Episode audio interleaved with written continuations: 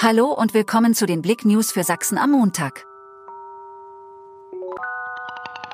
Große Lichterfahrt für Pflegebedürftige im Erzgebirgskreis. Eine zweite große Lichterfahrt fand am dritten Advent im Erzgebirgskreis statt. Die Organisatorin um Maria Fischer erhielt am Montag die Erlaubnis. Trotz zahlreicher Fahrzeuge wurde die Teilnehmerzahl auf 53 begrenzt. Traktoren, LKWs und viele andere Fahrzeuge fuhren an Pflegeeinrichtungen vorbei.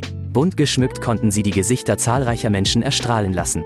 Auf den Gehwegen versammelten sich ebenfalls viele Menschen, darunter zahlreiche Kinder. Feuerwehreinsatz nach Pkw-Brand in Schneeberg. In Schneeberg-Wolfgangmaßen kam es auf der Straße. Hohes Gebirge zu einem Feuerwehreinsatz. Mehrere Personen sind wohl mit einem Pkw gefahren und haben diesen in einer Parkbucht abgestellt. Dann fing dieser an zu brennen. Die Insassen konnten sich bereits ins Freie retten und riefen die Feuerwehr. AfD-Kandidat gewinnt erstmals Obwahl in Deutschland. Ein Parteibuch hat Tim Lochner nicht, dennoch trat er als Kandidat der AfD bei der Bürgermeisterwahl in Pirna an. Im zweiten Wahlgang setzte er sich durch. Die Partei sieht darin eine Steilvorlage für die Wahlen im kommenden Jahr. Lochner war früher bei der CDU. Bergparaden mit vielen Zuschauern.